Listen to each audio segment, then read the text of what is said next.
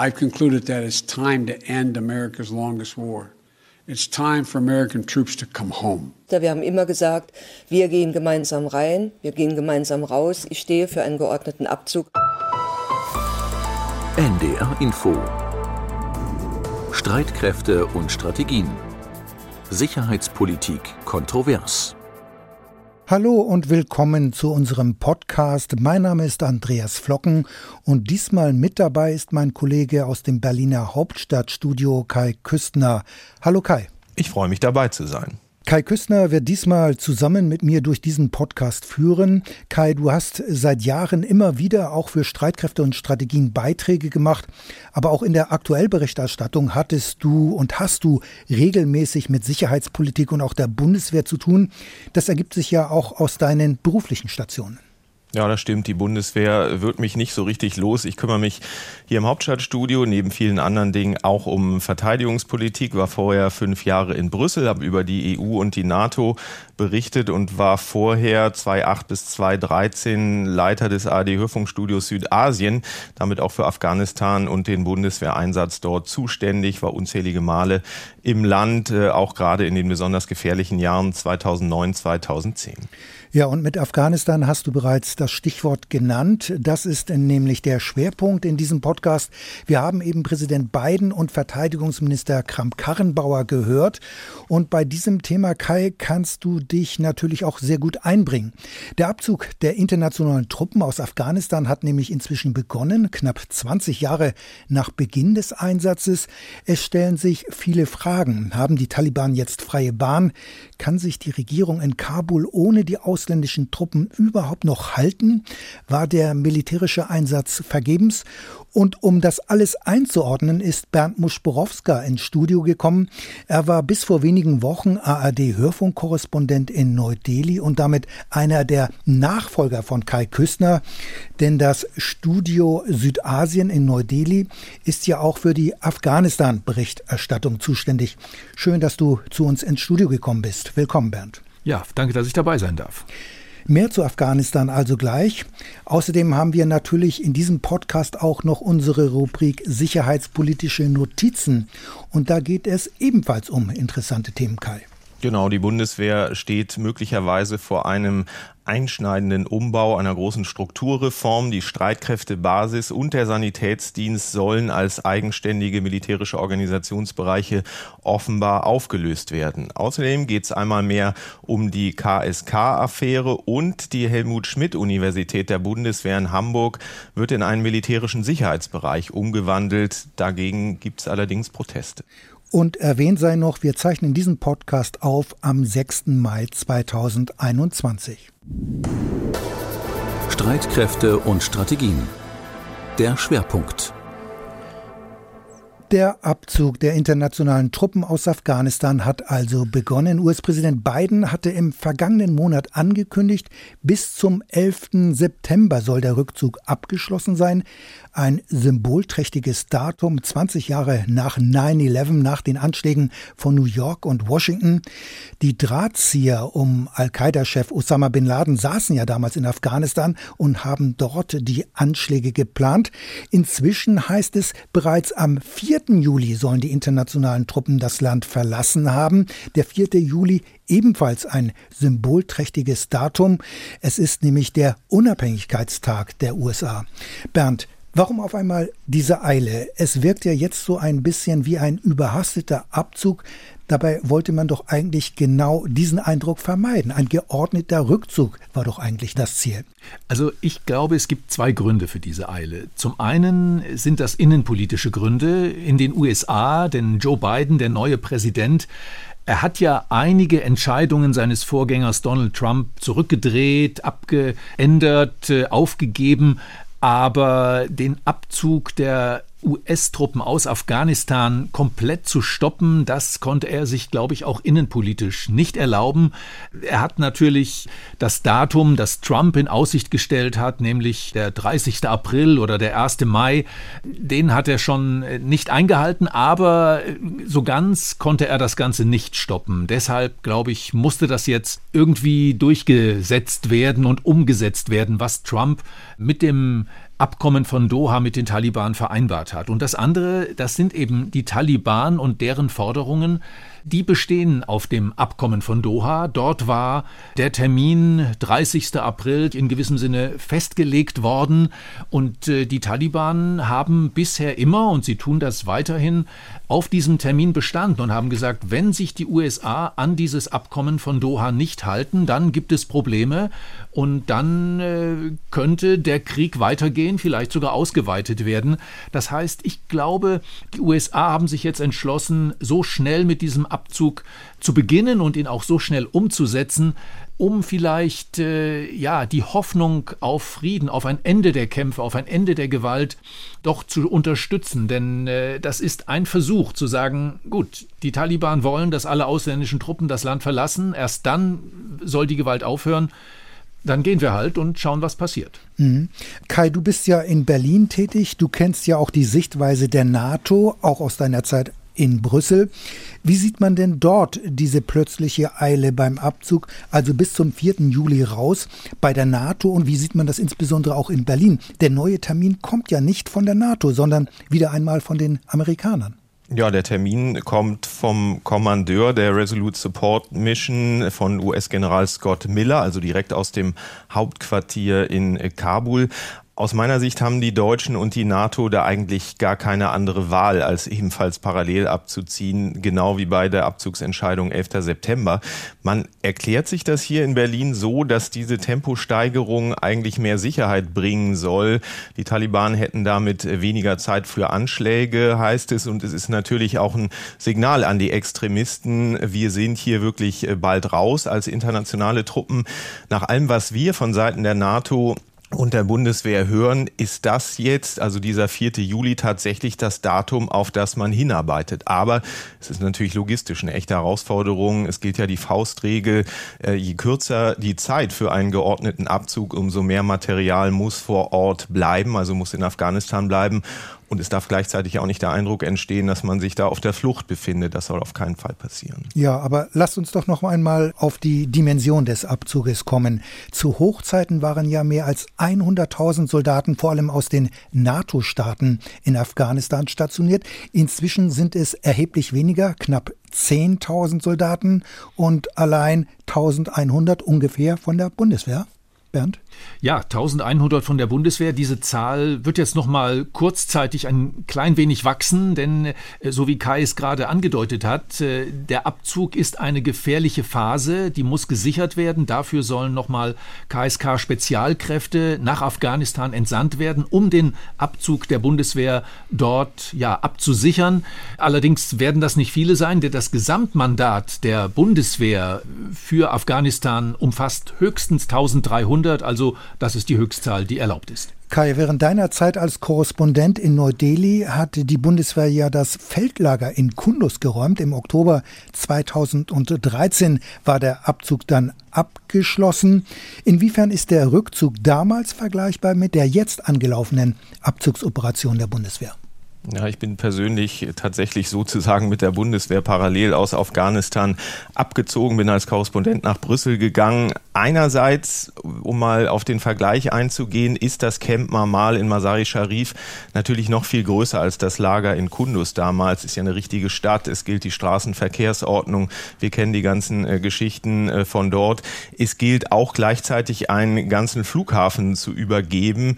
Der Vorteil ist natürlich, man hat jetzt Erfahrungen schon sammeln können von damals 2013. Ist ja so, dass das meiste mit Flugzeugen rausgeht. Es ist aber da gibt es überhaupt keine Zweifel, eine riesige Aktion. Zum Beispiel muss ja auch dieser Ehrenhain, der in Masai Sharif noch steht, nach Deutschland transportiert werden. Ehrenhain, kannst du das mal erläutern, was das genau ist? Genau, das ist sozusagen die Gedenkstätte für die gefallenen Soldatinnen und Soldaten in Afghanistan. Also ein wichtiger Ort äh, für die Truppe in Afghanistan. Und was dazu kommt, diesmal ist der Abzug ja auch endgültig. Ähm, das Problem ist, Experten sagen, beim Rückzug sei man eben besonders verwundbar.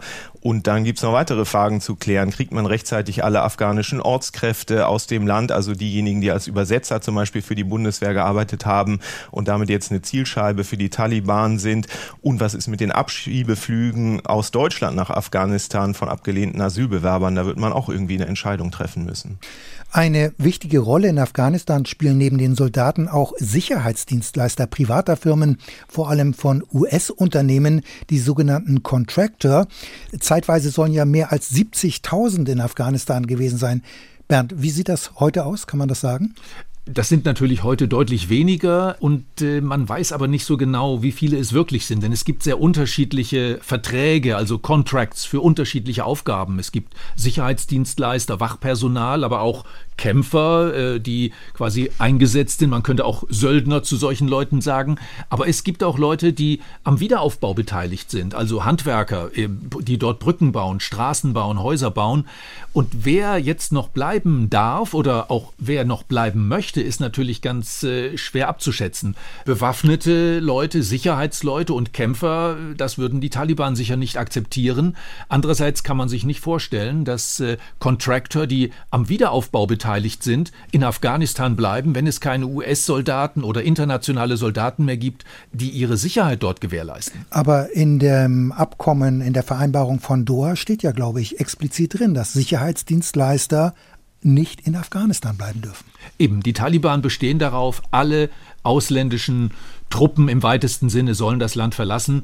Das wird am Ende der ausschlaggebende Punkt sein. Wie die USA ihre Interessen in Zukunft dort, äh, ich sag mal, absichern oder sichern, ist sicher eine ganz große Frage. Ähm, es gibt ja auch Investitionen der USA und anderer westlicher Länder in dem Land, wirtschaftliche Investitionen und deren Schutz und deren Absicherung bleibt dann, wenn alle ausländischen Truppen abziehen, in der Hand der afghanischen Regierungstruppen. Jetzt interessiert mich, Bernd, es gab ja ursprünglich mal, du hast schon angedeutet, einen noch früheren Termin für den vollständigen Abzug, den im Abkommen von Doha vereinbarten 30. April. Der wurde nicht eingehalten. Jetzt war die bange Frage, machen die Taliban ihre Drohung wahr und greifen dann auch wieder ausländische Truppen und auch die Bundeswehr an. Pläne dafür sollen sie in den Schubladen gehabt haben. Aber zumindest in den ersten Tagen nach Ablauf dieses Datums hielten sich die Taliban mit den befürchteten Angriffen auf NATO-Truppen zurück, oder? Ja, sie haben sich bisher zurückgehalten. Ich kann mir gut vorstellen, dass sie auch zurückhaltend bleiben, denn äh, wenn sie jetzt äh, massiv äh, ausländische Truppen und Positionen angreifen würden, könnte das ja vielleicht diese ganze Abzugsentscheidung und den schon eingeleiteten Abzug in irgendeiner Weise gefährden und äh, die Kämpfe weiter in die Länge ziehen. Und die Taliban haben ja durchaus Interesse daran, dass die ausländischen Truppen jetzt nun, wenn auch etwas später als zugesagt, aber das Land Land verlassen. Noch einmal zurück zu den möglichen Taliban-Angriffen auf die internationalen Truppen. Kai, du kümmerst dich in Berlin ja als Berichterstatter im ARD Hauptstadtstudio auch um die Bundeswehr. Ist denn die Bundeswehr auf Taliban-Angriffe überhaupt vorbereitet? Es sind zwar Teileinheiten nach Afghanistan verlegt worden, Verstärkungen stehen ja auch in Deutschland bereit, aber so richtig sicher kann man da ja wohl nicht sein. Nee, eben auch deshalb, weil es verschiedene Strömungen innerhalb der Taliban gibt, die nicht alle dasselbe wollen. Deshalb hat man auch äh, so ein bisschen wie das Kaninchen auf die Schlange gestarrt angesichts dieses ähm, Datums 1. Mai, hat versucht mit den Extremisten vorher nochmal ähm, zu reden. Man bereitet sich da eigentlich von Seiten der NATO und der Bundeswehr seit Wochen drauf vor, auf äh, dieses Datum. Die Bundeswehr hat zum Beispiel einen Mörserzug nach Afghanistan verlegt zur Verstärkung die Niederländer haben neue Kräfte eingeflogen. Es stehen Infanteriekräfte zur Verlegung bereit von Seiten der Bundeswehr. Auch das Kommando Spezialkräfte, also die in die Schlagzeilen geratene Eliteeinheit KSK, soll den Abzug absichern. Also insgesamt kann man schon sagen, dass die Sorgen um die Sicherheit der deutschen Soldaten sehr, sehr groß sind hier in Berlin. Die Abzugsentscheidung ist zwar offiziell ein gemeinsamer Beschluss der NATO, gemeinsam rein, gemeinsam raus, so heißt es ja immer wieder, aber letztlich ist das natürlich eine US-Entscheidung gewesen, auch wenn das Biden-Team anders als Trump mit den Verbündeten ja vorher gesprochen hat. Aber der Abzug ist ja nicht an Bedingungen geknüpft, etwa an Fortschritte beim Friedensprozess zwischen der afghanischen Regierung und den Taliban. Bernd, Vor diesem Hintergrund, wie sieht man denn die Abzugsentscheidung bei der Regierung in Kabul? Die wurden doch letztlich vor vollendete Tatsachen gestellt. Ja, und die waren auch entsetzt, muss ich sagen, obwohl natürlich ganz offizielle Statements von Seiten des Präsidenten und anderer Regierungsmitglieder zurückhaltend waren. Da wurde immer von Enttäuschung gesprochen und dass man aber natürlich in der Lage sei, das Land auch alleine zu verteidigen. Die Meinung, die Stimmung in der Bevölkerung ist gemischt, aber insgesamt war das schon ein großer Schock, diese Abzugsentscheidung. Eine Schlüsselrolle für die weitere Entwicklung in Afghanistan haben die Taliban. Die haben ja die Vereinbarung von Doha nur mit den USA verhandelt, ohne Beteiligung der afghanischen Regierung. Das nochmal zur Erinnerung. Ergebnis der Vereinbarung war dann die Aufnahme des Friedensprozesses und waren Gespräche mit der afghanischen Regierung. Kai, du hast mit einem Experten gesprochen, der beide Seiten, also die Taliban als auch die Regierung, die afghanische Regierung, bei diesen Gesprächen beraten hat. Was ist denn das Ziel der Taliban? Die komplette Machtübernahme in Kabul? Du hast genau die Hauptsorge angesprochen, Andreas, dass jetzt sämtlicher Druck von den Taliban genommen ist mit dem Abzug der internationalen Truppen, dass sämtlicher Druck genommen ist, sich überhaupt noch mal an den Verhandlungstisch zu setzen oder sich, falls es weitergeht mit den Gesprächen, sich da in Richtung einer Lösung zu bewegen. Die große Befürchtung ist, die Taliban könnten die Entscheidung auf dem Schlachtfeld suchen. Ich halte das tatsächlich für ein Problem. Ich habe mit ähm, Hans-Joachim Giesmann gesprochen, der für die Berghof Foundation tätig tätig ist und tatsächlich beide Seiten berät in diesem Friedensprozess. Und der sagt, ja, die Gefahr besteht mit dem Bürgerkrieg, mit dem Rückfall in die 90er Jahre, die blutigen 90er. Aber er gibt auch zu bedenken, dass die Taliban auf erheblichen Widerstand treffen würden bei diesem Versuch. Die Sicherheits- und Streitkräfte sind besser ausgebildet. Die einzelnen Stakeholder-Gruppen in Afghanistan, einzelne Interessengruppen haben sich begonnen, neu zu bewaffnen, neu zu formieren. Also für die Taliban wäre ein, ein Waffengang, äh, um den Sieg auf dem Schlachtfeld davonzutragen, ein recht hohes Risiko und äh, ein sehr langwieriger Prozess. Gleichzeitig ist aus meiner persönlichen Sicht auch klar, die Taliban sind stark, sie formieren sich. Im Moment ist ja eine Frühjahrsoffensive gegen die afghanischen Sicherheitskräfte im vollen Gang. Was nach dem Abzug passiert, wissen wir noch nicht so richtig. Professor Giesmann ist da einen Hauch optimistischer als ich. Er führt noch zwei Gründe an, warum sich die Taliban trotz allem wieder auf Verhandlungen einlassen könnten. Erstens wollen sie natürlich die Zustimmung der Bevölkerung gewinnen. Das werden sie kaum, wenn sie auf dem Schlachtfeld versuchen, gegen das afghanische Volk insgesamt vorzugehen. Das würde ja nur zurückführen in das Regime aus der Mitte der 90er Jahre und Afghanistan hat sich seitdem in vielfacher Hinsicht äh, verändert. Es ist jünger geworden, moderner geworden. Also der Widerstand wäre dann sehr groß und es droht eine Widerstandsbewegung, die die Herrschaft der Taliban auch bedrohen könnte. Und das zweite Interesse sind äh, ökonomische und finanzielle Interessen.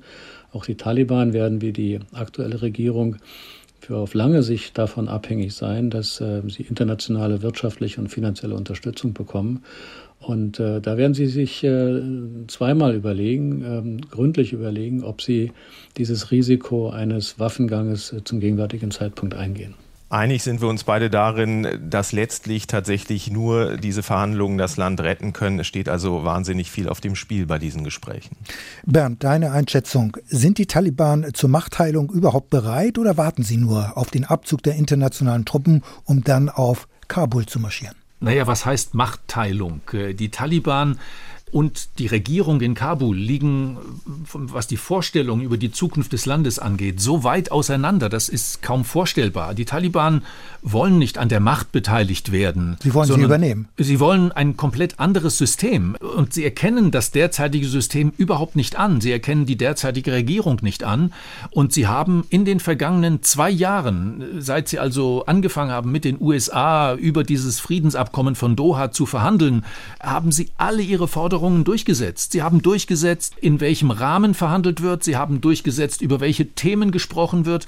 Sie haben festgelegt, in welcher Reihenfolge bestimmte Vereinbarungen getroffen werden. Sie haben immer die afghanische Regierung ausgeschlossen, haben sich mit all ihren Forderungen durchgesetzt. Sie halten das demokratische System, das zurzeit in Afghanistan existiert, mehr schlecht als recht, muss man ja zugeben. Und es ist ja auch so, auch im traditionellen Afghanistan ist äh, das Parlament, wie es jetzt gewählt Wird äh, in Afghanistan eigentlich nicht äh, das ausschlaggebende Gremium, sondern es ist immer die große Ratsversammlung, wo alle, wo Vertreter aus allen gesellschaftlichen Gruppen, aus allen ethnischen Gruppen, aus allen Regionen des Landes zusammengerufen werden und gemeinsam ausdiskutieren, wie es weitergehen soll. Aber die Taliban erkennen selbst so eine Loya Jirga nicht an, sondern wollen ihr System durchsetzen. Die Taliban kontrollieren ja inzwischen wieder einen Großteil Afghanistans.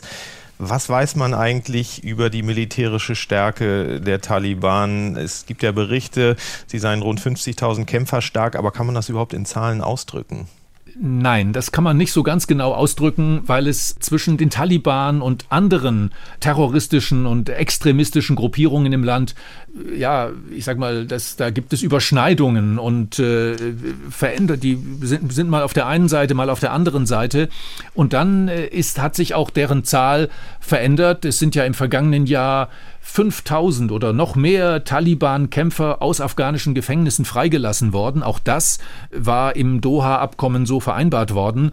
Und ein großer Teil dieser freigelassenen Taliban äh, haben sich wieder den kämpfenden Truppen angeschlossen, obwohl das äh, ausdrücklich untersagt worden war. Und sie hatten sich dazu auch verpflichtet, das nicht zu tun. Aber jetzt gibt es eben Leute, die merken, die Taliban sind wieder im Kommen und äh, springen wieder auf diesen fahrenden Zug auf und äh, wollen sich den Siegern anschließen. Die Taliban kontrollieren ja inzwischen einen Großteil Afghanistans. Wie leben die Menschen eigentlich unter Taliban-Herrschaft? Wie vor der Militärintervention 2001? Oder haben sich die Taliban inzwischen eher eine gemäßigte Position vertreten, um auch den Rückhalt der Menschen in dem Gebiet, äh, das ja von ihnen kontrolliert wird, um sich diesen Rückhalt zu erhalten? Die Taliban haben sicher einen Teil ihrer Rhetorik verändert, aber ich glaube, der große Unterschied ist, das ist zwischen den Menschen in den großen Städten, die zu einem Teil, sagen wir, ein modernes Leben führen, führen wollen, eventuell nach westlichem Vorbild. Die, ja, in Kabul findet man sehr viele sehr modern lebende Menschen und ist die Gesellschaft modern, aber auf dem Land ist das fast äh, archaisch in vielen Gegenden und Dort ist es den Leuten fast egal, ob da die Taliban herrschen oder nicht. Das sind die Bauern, die wollen in Ruhe ihre Felder bestellen und äh, wollen irgendwie, dass äh, Sicherheit herrscht, dass keine Kämpfe stattfinden. Da sind also Gebiete, in denen die die Taliban kontrollieren, für die genauso gut wie alle anderen auch. Das heißt, da gibt es eine Akzeptanz äh, in der Bevölkerung, unter anderem auch deshalb, weil die Taliban es durchaus geschafft haben, staatliche Strukturen in den Regionen, die sie kontrollieren, aufzubauen, auch funktionierende Strukturen, manche vielleicht sogar besser funktionierend, denn Korruption ist in Afghanistan ein großes Problem und die Taliban behaupten immer, bei uns gibt es keine Korruption, bei uns läuft alles nach der Scharia, so oder so und da herrscht sozusagen Ruhe und Ordnung. Kai, du warst ARD-Hörfunkkorrespondent von 2008 bis 2013 in der Region, bist damit auch zuständig gewesen für Afghanistan. In deiner Korrespondentenzeit fielen die schweren Kämpfe auch im Norden, unter anderem das Bombardement der zwei entführten Tanklaster bei Kundus und dann das Karfreitagsgefecht 2010, bei dem drei Bundeswehrsoldaten starben. War nicht bereits damals absehbar, dass die Aufständischen militärisch nicht bezwungen werden konnten oder nicht ja, bezwingbar waren? Ja, das war genau die Zeit, diese Schlüsselzeit, in der man in Deutschland sozusagen aufgewacht ist, in Anführungsstrichen, durch diese äh, Schlüsselereignisse, psychologische Schockerlebnisse, würde ich sie sogar mal nennen. Da ist eigentlich erst klar geworden, was die Politik lange geleugnet hat, vom Verteidigungsministerium bis hin zur Kanzlerin, dass da Krieg herrscht am Hindukusch. Man hat es danach aus meiner Sicht eine Zeit lang geschafft, in den Jahren 2010, 2011 die auch in den Norden ja stark eingesickerten Taliban wieder zurückzudrängen. Aber spätestens seit dem Abzug der Bundeswehr aus Kundus 2013 ist klar, nachdem die Extremisten zweimal die Kontrolle über Stadtzentrum in Kundus übernahmen, dass sie zu besiegen ähm, zu dem Zeitpunkt vermutlich äh, nicht mehr waren, was aus meiner Sicht zwei Gründe hat. Man hat es erstens versäumt, das in den Jahren 2001 bis 2006 zu tun hat sich gerade auch von Seiten der USA auf den Irak konzentriert. Und das lag natürlich auch an den Rückzugsräumen für die Taliban in Pakistan, die sie immer hatten und die sie auch heute noch haben. Ich will noch mal auf die Bundeswehr kommen. Die Bundeswehr war ja auf diesen Einsatz zunächst gar nicht vorbereitet. Schon die ersten Soldaten vor fast 20 Jahren, als die nach Afghanistan gehen sollten, das war ein Kraftakt. Die Soldaten saßen mehrere Tage in der Türkei fest. Außerdem war jahrelang von einem Stabilisierungseinsatz die Rede, auch noch als längst klar war, dass sich diese Mission inzwischen zu einem Kampfeinsatz und Kriegseinsatz gewandelt hatte. Kai, was hat der Afghanistan-Einsatz mit der Bundeswehr gemacht? Also wenn man die Bundeswehr selbst fragt, dann sagt die einem, wir haben da kämpfen gelernt in Afghanistan, was aus meiner Sicht dieser Einsatz auf jeden Fall mit der Truppe und wahrscheinlich mit der deutschen Gesellschaft insgesamt äh, gemacht hat, ist, er hat sie nachhaltig verändert. Mit tausenden Traumatisierten haben wir es zu tun, äh, die zuerst um Anerkennung kämpfen mussten, hat sich viel getan. Inzwischen, es gibt eine Gedenkkultur, äh, die aufgebaut wurde, dass jetzt Gelöbnisse öffentlich stattfinden sollen, dass Bundeswehrsoldatinnen und Soldaten umsonst Bahn fahren können, ist zumindest der Versuch, die Anbindung an die Gesellschaft wiederzufinden.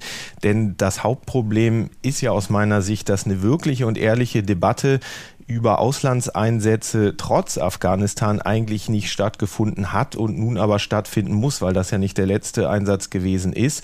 Ob man jetzt aus Afghanistan gelernt hat, also diese berühmte Lessons Learned Frage für künftige Aufgaben, da das wieder mehr in Richtung Bündnis Landesverteidigung geht ob das nützlich ist, was man da in Afghanistan mitgebracht hat, das muss man noch mal sehen aus meiner Sicht. Denn in Osteuropa zum Beispiel muss man ja wieder militärisch ganz anders aufgestellt sein als im Kampf gegen die Taliban. Also da bin ich mal gespannt, was die Militärs für Lehren da ziehen. Eine Zäsur in Deutschland war ja das Bombardement der zwei entführten Tanklaster bei Kundus 2009, angeordnet durch einen Bundeswehroberst. Dabei starben wohl an die 100 Zivilisten, darunter auch viele Kinder. Die genaue Zahl konnte nicht mehr ermittelt werden. Dann nur wenige Monate später das sogenannte Karfreitagsgefecht im April 2010. Bundeswehrsoldaten waren in einen Hinterhalt geraten, drei Soldaten starben. Kai, zum zehnten Jahrestag hast du dieses Ereignis zusammen mit Christoph Heinzle in einem mehrteiligen Podcast aufgearbeitet. Killed in Action heißt der Podcast. Christoph Heinzle war ebenfalls mehrere Jahre als Hörfunkkorrespondent in der Region für Afghanistan zuständig. Ihr habt damals Soldaten befragt, die bei diesem Gefecht dabei waren. Besonders bemerkenswert finde ich an eurer Recherche, dass sie aufgezeigt hat, wie viel damals bei dem Gefecht, bei dem Karfreitagsgefecht schiefgegangen ist, und zwar auf Seiten der Bundeswehr, obwohl man sich ja drillmäßig vorbereitet fühlte für solche Ereignisse.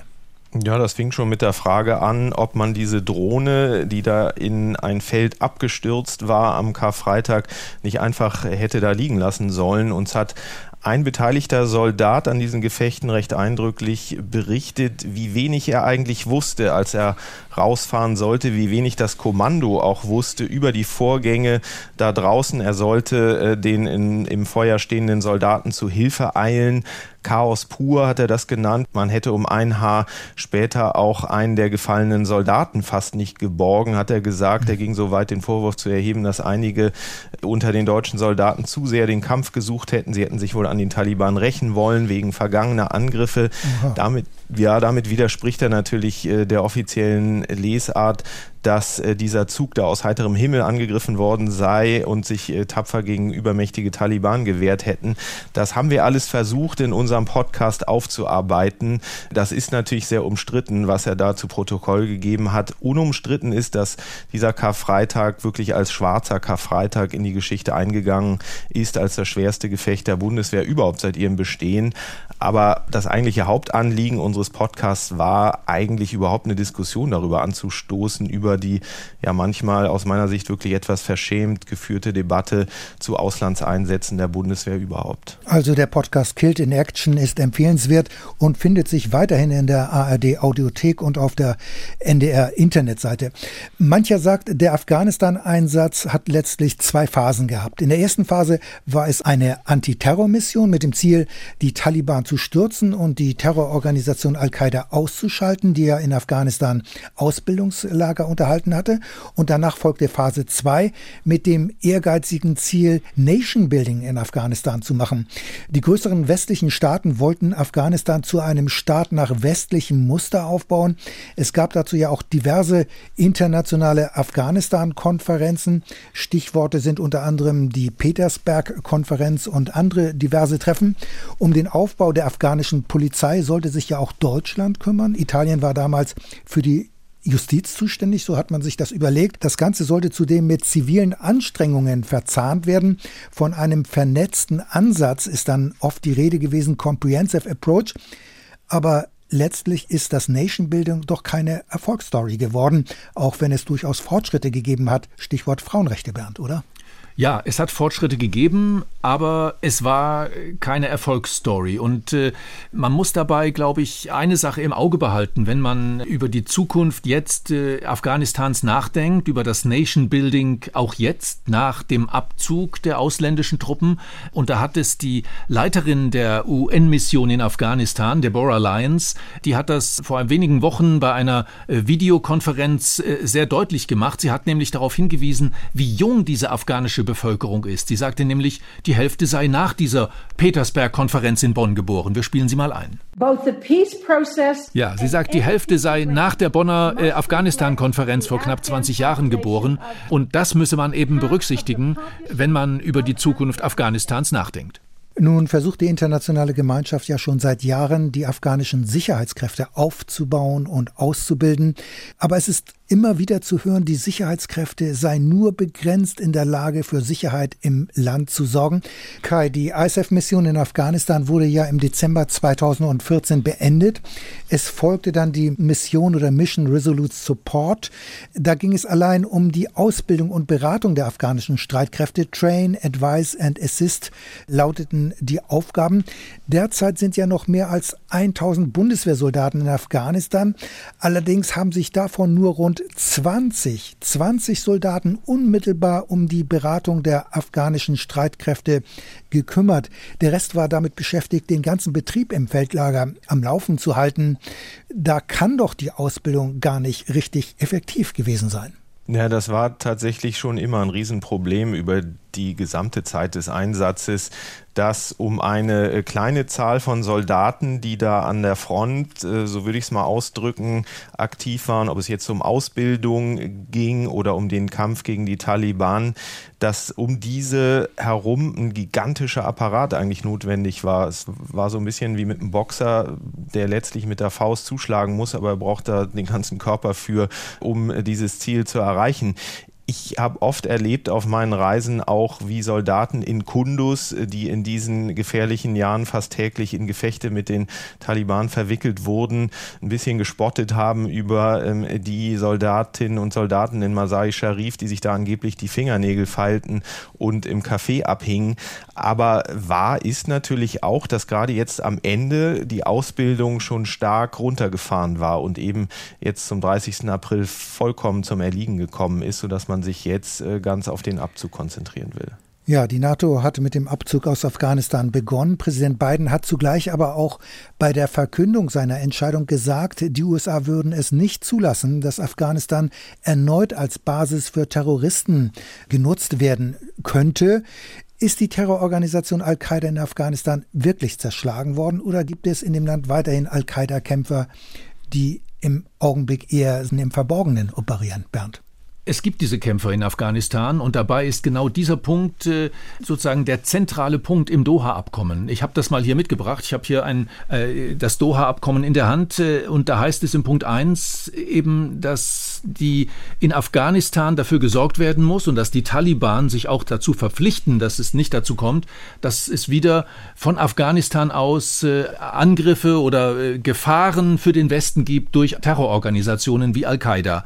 Und äh, trotzdem Trotzdem gibt es, und das ist die Einschätzung der Vereinten Nationen, Al-Qaida Gruppierungen in Afghanistan. Sie sind weiterhin aktiv und sie unterhalten enge Verbindungen mit den Taliban.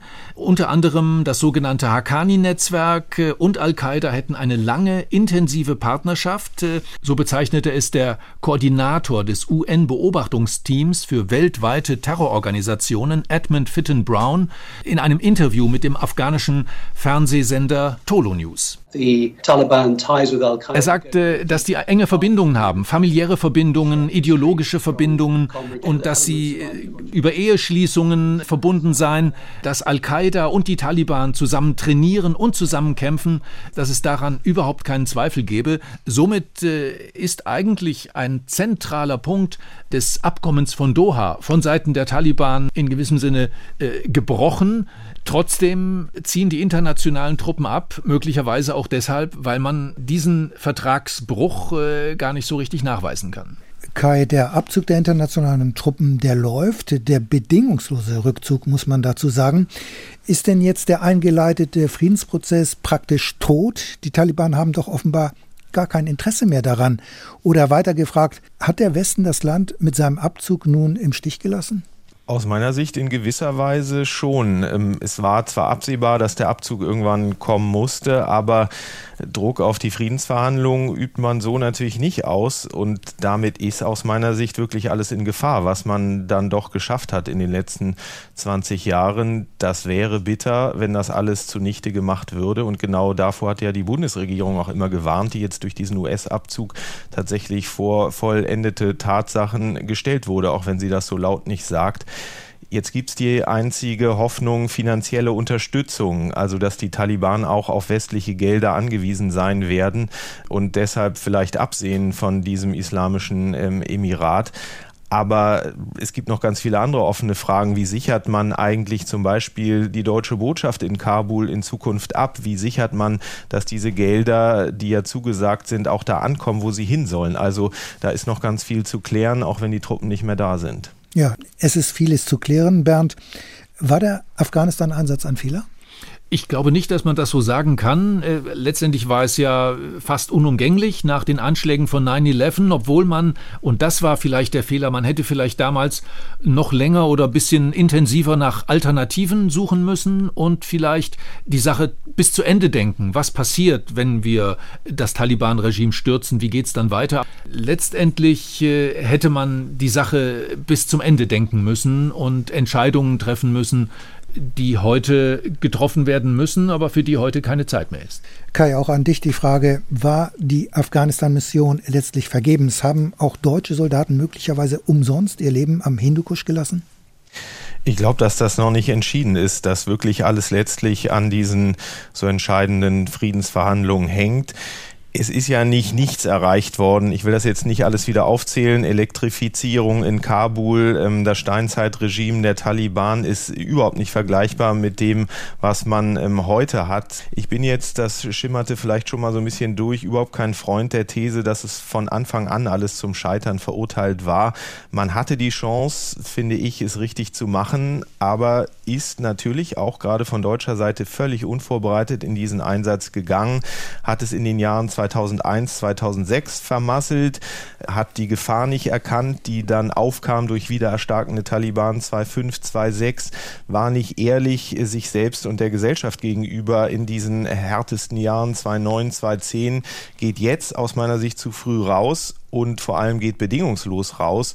Umso wichtiger ist es, äh, dass man die Lehren für die Zukunft zieht und nicht beim nächsten Einsatz wieder eigentlich vor denselben Fragen steht, aber die Gefahr besteht. Ja, es gibt noch viele Fragen. Soweit also unser Afghanistan-Schwerpunkt. Vielen Dank, Bernd Muschborowska.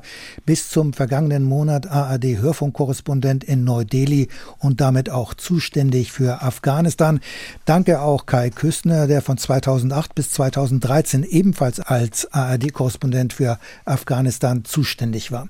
Das Interview mit Hans-Joachim Giesmann steht übrigens auf der Internetseite von Streitkräfte und Strategien unter ndr.de-streitkräfte. Kai und wir machen jetzt weiter mit anderen interessanten Themen. Sicherheitspolitische Notizen Ist die Bundeswehr richtig aufgestellt? Um diese Frage geht es jetzt. Zur Erinnerung, im Februar hatten die Verteidigungsministerin Annegret Kramp-Karrenbauer und ihr Generalinspekteur Eberhard Zorn ein Positionspapier vorgelegt. Der Titel Gedanken zur Bundeswehr der Zukunft. Andreas, du hattest in Podcast Folge Nummer drei die zentralen Aussagen bereits vorgestellt. In diesem Monat jetzt will das Verteidigungsministerium hierzu sogenannte Eckpunkte vorlegen. Sehr zum Ärger übrigens der Abgeordneten im Verteidigungsausschuss hat die Ministerin sie auch bei der Sitzung in dieser Woche genau auf diese Eckpunkte Mitte Mai vertröstet. Und es wird wohl einschneidende Veränderungen geben. Davon betroffen ist vor allem der Sanitätsdienst. Ja, in der Tat, die Aufregung ist besonders groß, aber betroffen ist wohl auch die sogenannte Streitkräftebasis SKB, denn beides sind große und vor allem eigenständige militärische Organisationsbereiche, also vergleichbar mit den Teilstreitkräften Heer, Marine oder Luftwaffe. Der Sanitätsdienst und auch die SKB, also die Streitkräftebasis, haben einen eigenen Inspekteur. Sie umfassen circa 20.000 Soldaten. Die Streitkräftebasis ist sogar etwas größer. Zu diesem Bereich gehören knapp 30.000 Soldaten. Beide Bereiche sollen offenbar aufgelöst werden.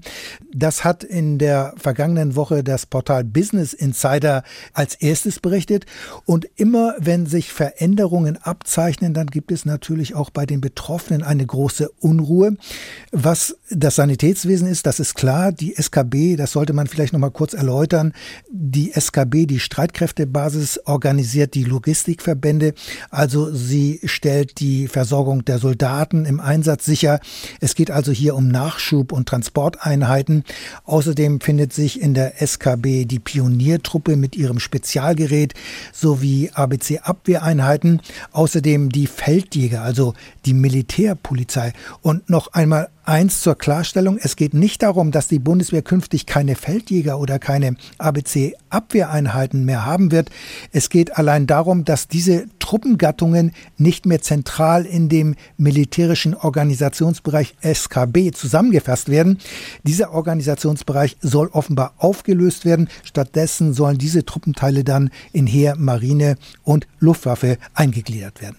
Von der Streitkräftebasis aus wurden ja zum Beispiel auch ähm, die ganzen Corona-Hilfseinsätze äh, koordiniert. Tat. Das wären ja, Andreas, wirklich gewaltige Veränderungen, letztlich eigentlich sowas wie eine erneute Bundeswehrreform. Was steckt dahinter? Warum jetzt diese offenbar geplanten Änderungen? Ja, schon seit langem wird darüber geklagt bei der Bundeswehr, dass es sehr umständlich ist, Verbände einsatzbereit zu machen. Früher waren diese Logistikeinheiten beispielsweise direkt beim Heer angesiedelt, bei den jeweiligen Divisionen. Wenn es jetzt aber in Einsätze geht, in Auslandseinsätze geht, dann muss das Heer diese Fähigkeiten praktisch beim Sanitätsdienst oder bei der SKB bestellen oder sozusagen buchen. Diese Einheiten bzw. Soldaten werden dann entsprechend abkommandiert und das geht alles viel mit Bürokratie einher. Es gibt immer mehr Stäbe, die diesen Prozess steuern und koordinieren. Und das dauert erstmal alles.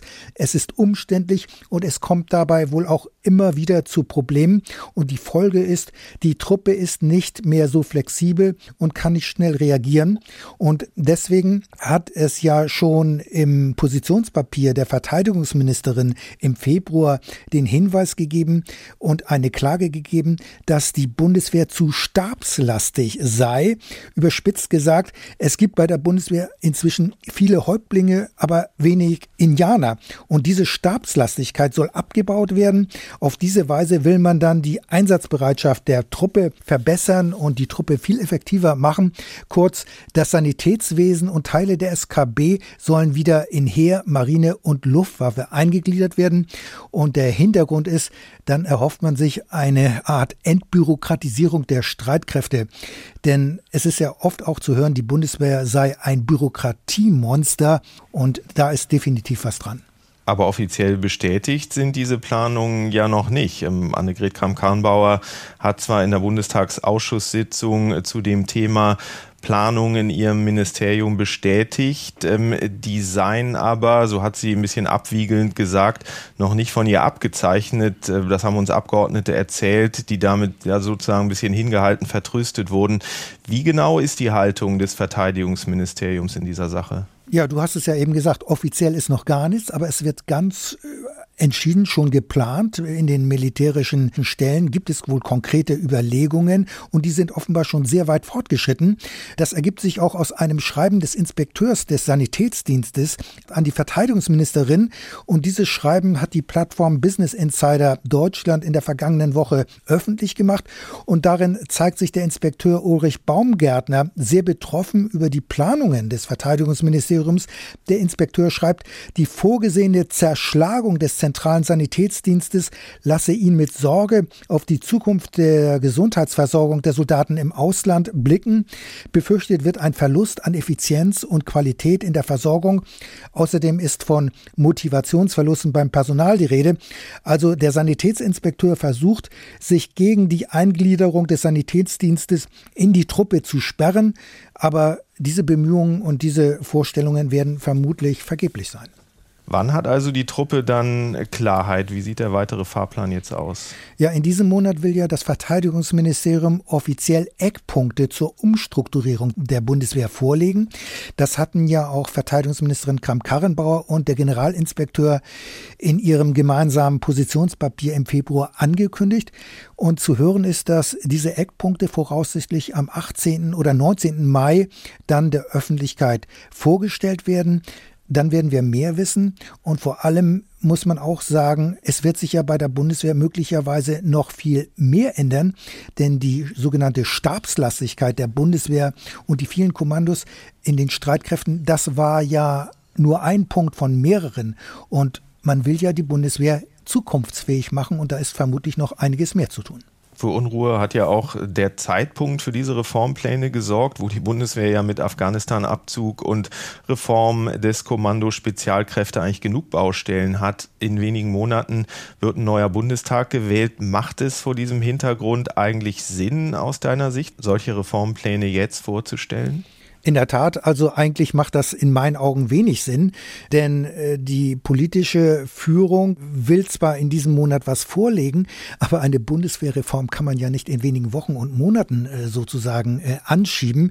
Darüber wird letztlich die neue Bundesregierung entscheiden und man kann in der Tat durchaus fragen, warum die Verteidigungsministerin wenige Monate vor der Bundestagswahl auf die Idee kommt, die Bundeswehr umzukrempeln. Das hätte sie auch schon viel früher machen können, denn die Probleme der Bundeswehr, die wir jetzt genannt haben, die sind alle nicht neu, sondern schon lange bekannt. Aber Annegret Kramp-Karrenbauer hat ja auch klar gesagt, dass sie auch nach der Bundestagswahl gerne weiter Verteidigungsministerin bleiben möchte und möglicherweise will sie mit der Vorlage dieser Eckpunkte Pflöcke einschlagen, um auf diese Weise, das ist allerdings Spekulation, ihre Chancen auf das Amt vielleicht zu verbessern. Klar ist aber auch, im September haben erst einmal die Wähler das Wort und natürlich müssen CDU, CSU erneut an der neuen Regierung beteiligt sein. Sicher ist das allerdings nicht. Die Munitionsaffäre beim Kommando Spezialkräfte ist noch lange nicht komplett aufgearbeitet. Zwei Sondersitzungen zu dem Thema hat der Verteidigungsausschuss des Bundestages nun hinter sich. Im Zentrum stand zuletzt die Amnestieaktion beim KSK, die im Frühjahr 2020 von Kommandeur Kreitmeier angestoßen wurde, also die straffreie Rückgabe abgezweigter oder vermisster Munition. Kai, du beobachtest die Aufarbeitung in Berlin. Wie ist denn inzwischen die Herangehensweise der Verteidigungsministerin auf der einen Seite und der Opposition auf der anderen Seite? Der Ton hat sich offenbar zunehmend verschärft oder wie ist die Entwicklung? Das kann man tatsächlich so sagen. Mein Eindruck ist, das mag aber auch ein sehr subjektiver sein, dass sich die Stimmung da eigentlich bei allen Beteiligten verdüstert hat bei den Oppositionsparteien, bei den Grünen, selbst bei der Linkspartei, bei der FDP schien mir zu Beginn so ein bisschen Beißhemmung zu herrschen. So richtig vehement forderte eigentlich niemand personelle Konsequenzen, selbst als klar war, dass die militärische Führung, die Ministerin und auch das Parlament über die Munitionsrückgabeaktion nicht informiert hatte. Jetzt wirkt die Ministerin Kram-Karrenbauer zunehmend genervt, beklagt, dass immer wieder dieselben Fragen gestellt würden. Ihr nach äh, vier Stunden Sondersitzung am Montag, den 3. Mai, äh, war geschlagene 45 Sekunden kurz und hatte eigentlich nur den Inhalt, es gibt keine neuen Fragen, es gibt keine neuen Antworten. Und die Opposition wiederum wird zunehmend bockig, weil sie beklagt, sie würde keine Antworten bekommen.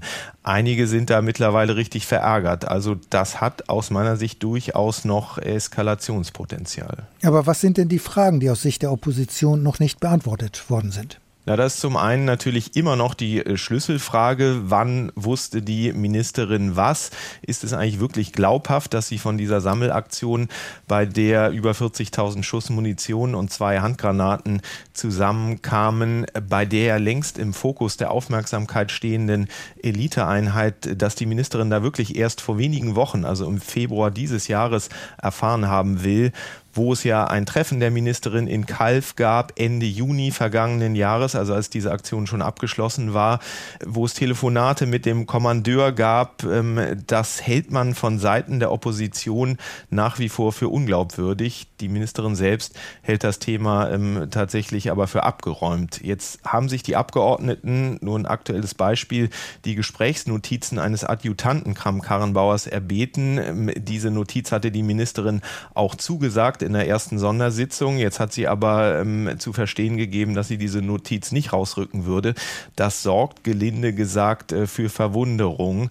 Und dann ist da noch das Thema Vergabe von Aufträgen von Seiten des KSK an externe Firmen. Da wissen wir jetzt seit der letzten Sitzung, dass Aufträge im Wert von 650.000 Euro freihändig, also ohne Ausschreibung und damit regelwidrig vergeben wurden allerdings in den Jahren 2014 bis 18. Das ist also zumindest mal nichts, was die Ministerin selbst zu verantworten hatte, weshalb das Ministerium, das ist meine Interpretation darüber zu reden, vielleicht auch äh, weniger ein Problem hat als über die Frage, wann wusste Kram-Karrenbauer eigentlich Bescheid. Kann denn die Affäre der Ministerin noch gefährlich werden aus deiner Sicht? Ich glaube, sie kann dann gefährlich werden, wenn sich belegen ließe, dass die Ministerin gelogen hat, also doch früher Bescheid wusste, das ist ihre Achillesferse. Aber der Beleg dürfte so leicht nicht zu erbringen sein. Mein ganz allgemeiner Eindruck ist so ein bisschen, wenn wir jetzt andere Zeiten hätten, wenn es die Corona-Pandemie nicht gäbe, dann würden sich alle mit noch viel mehr äh, Vehemenz, mit noch viel mehr Herzblut auf dieses Thema stürzen. Dazu kommt, dass jetzt bald Bundestagswahl ist. Aber die Drohung eines echten Untersuchungsausschusses steht weiter im Raum, auch um den Druck auf die Ministerin aufrecht zu erhalten. Ohnehin erweckt diese Reihe von Sondersitzungen ja äh, zumindest in Ansätzen schon den Eindruck eines Untersuchungsausschusses. Für den 18. Mai ist jetzt die nächste Sitzung geplant. Die erste dieser Sitzungen fand übrigens im selben Raum statt, in dem der Berateraffärenausschuss monatelang tagte, in der die Vorgängerin von Kram-Karrenbauer, Ursula von der Leyen, Rede und Antwort stehen musste. Aber mal abgesehen von der Person Kram-Karrenbauer, wenn der Eindruck bleibt, dass das KSK eine Dauerbaustelle bleibt, dass immer neue Sachen ans Licht ähm, und die Eliteeinheit nicht zur Ruhe kommt, dann wird es bei dieser Aktion Eiserner Besen, die die Ministerin ja ausgerufen hatte, nicht bleiben. Dann könnte es tatsächlich noch weitergehende Folgen für die Truppe selbst auch haben.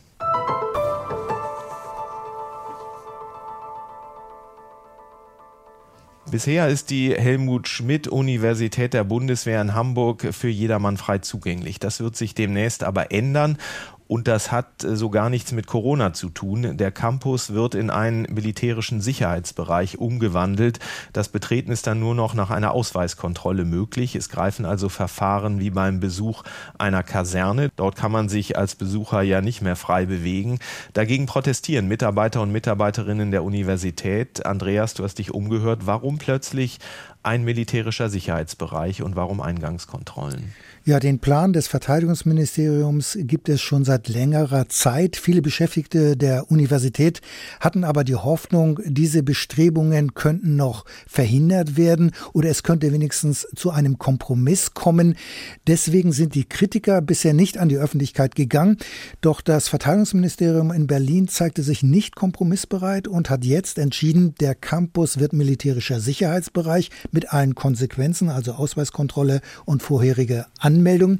Begründet wird diese Maßnahme damit, Einrichtungen der Bundeswehr seien immer wieder vielfältigen Bedrohungen durch sicherheitsgefährdende Kräfte ausgesetzt und sie bedürften daher auch besonderer Aufmerksamkeit.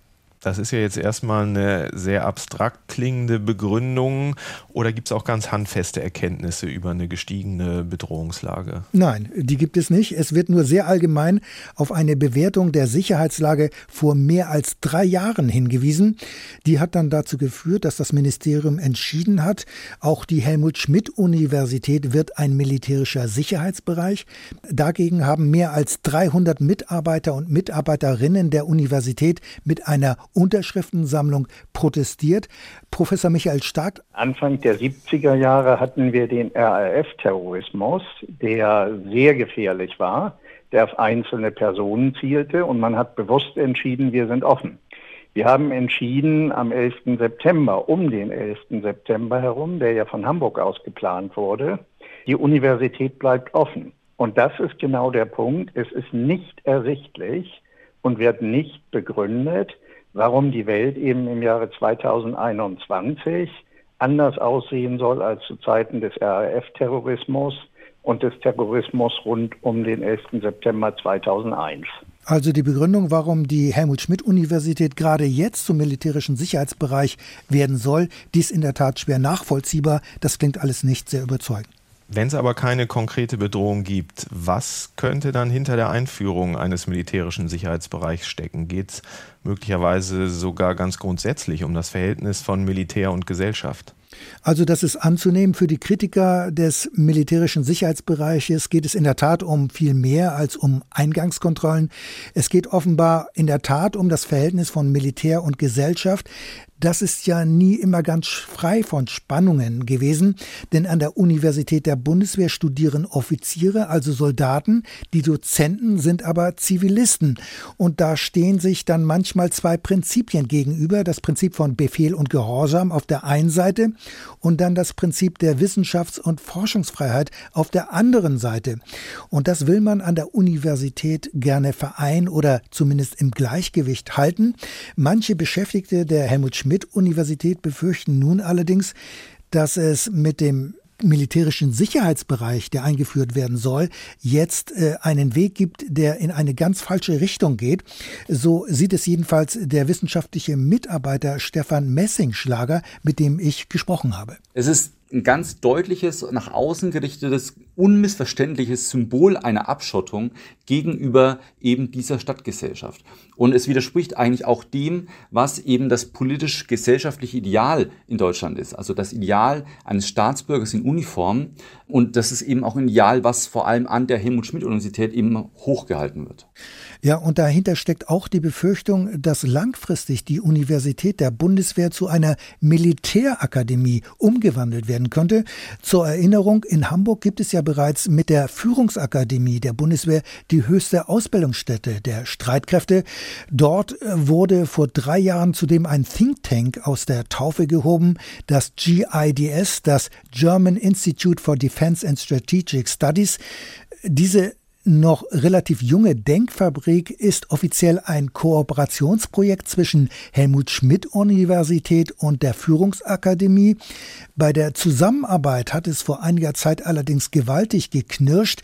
Es ging letztlich um die Frage, wer eigentlich das Sagen hat, das Militär oder zivile Wissenschaftler.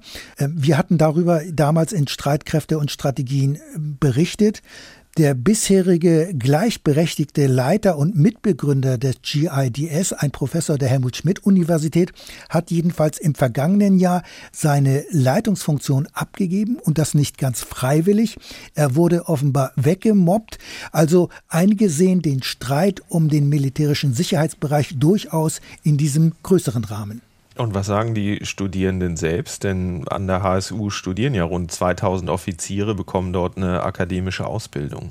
Ja, man muss sagen, es haben nur ganz wenig Studierende das Protestschreiben unterzeichnet und einige der Unterzeichner haben dann sogar auch ihre Unterschrift wieder zurückgezogen. Die Vertreterin der Studierenden, Leutnant Hanna Söhnholz, hat jedenfalls eine klare Position. An der Universität sind ja über 2000 Studierende und ein Großteil davon sind Studierende Soldatinnen und Soldaten. Und für die ist ein MSB natürlich grundsätzlich nichts Neues.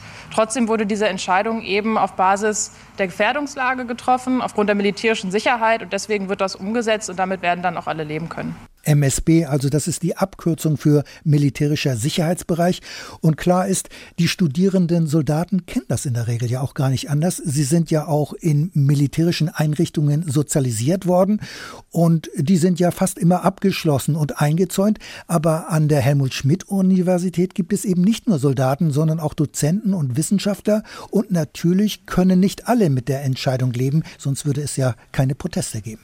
Aber trotzdem, die Entscheidung ist gefallen. Ab wann wird die jetzt umgesetzt? Wann ist der Campus ein militärischer Sicherheitsbereich? Ja, das hängt von dem Fortschritt der eingeleiteten baulichen Maßnahmen ab. Es kann also am 1. Oktober soweit sein, vielleicht aber auch schon früher. Oder aber es könnte sich noch länger hinziehen, vielleicht bis zum Frühjahr, je nachdem, wann die Baumaßnahmen abgeschlossen werden.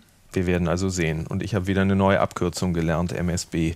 Das Interview mit Stefan Messingschlager steht übrigens auf der Homepage von Streitkräfte und Strategien und zum Protestschreiben kommt man über einen Link in unseren Shownotes.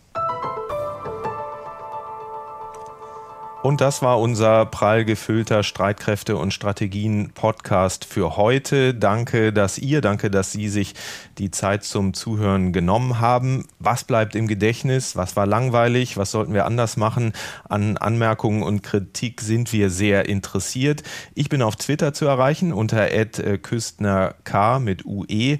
Ansonsten per Mail an streitkräfte@ndr.de oder über das Feedback-Formular auf unserer Homepage. Homepage. Äh, viele von Ihnen, viele von euch haben schon Themenvorschläge gemacht. Wir freuen uns über alle Anregungen. Wer mehr zu unseren Themen erfahren will, kann gerne auf unsere Homepage oder in die Show Notes schauen. Da haben wir jede Menge Links gesammelt. Außerdem steht dort das Interview mit Hans-Joachim Giesmann zu den Erfolgsaussichten der Gespräche mit den Taliban. Auf der Homepage kann man zudem unseren Newsletter abonnieren. Und der nächste Streitkräfte und Strategien Podcast wird online gehen am 21. Mai. Andreas, steht das Schwerpunktthema schon? Ja, die Gorch Fock sollte ja in diesem Monat an die Marine übergeben werden, aber dieser Termin ist ja nun abgesagt worden. Die Gorch Fock offenbar eine unendliche Geschichte. Wenn nichts dazwischen kommt, wird es im nächsten Podcast in der Tat um die Gorch Fock gehen, denn ein Happy End ist offenbar nicht in Sicht. Also Spannung. Das war's dann von uns in dieser Folge. Tschüss sagen Kai Küstner und Andreas Flocken. Aber eine Sache haben wir dann doch noch, ein Tipp auf einen anderen interessanten Podcast. Herzlich willkommen zu Meyer Burkhardts Frauengeschichten. Mein Gast in dieser Folge ist Miss Tagesthemen Karen Mioska. Wenn ich richtig unter Strom bin und abends gegen 20 Uhr beginnt das bei uns und dann denke ich manchmal so, jetzt Pause. Meine Gesprächspartnerinnen sind oft Frauen, die in der Öffentlichkeit stehen. Häufig haben sie einen spannenden Lebensweg oder auch einfach nur Erfahrungen gemacht, über die ich mit Ihnen reden möchte. Was meine Person betrifft, ist das nur eine geliehene Prominenz. Ich will mein Gegenüber nicht ausfragen, sondern wir wollen uns austauschen. Na, das kenne also, ich auch. Zum Beispiel das Wort lecker. Wenn jemand sagt, das ist lecker. Lecker, lecker, super lecker. Meyer Burkhardts Frauengeschichten. Ab sofort in der ARD Audiothek.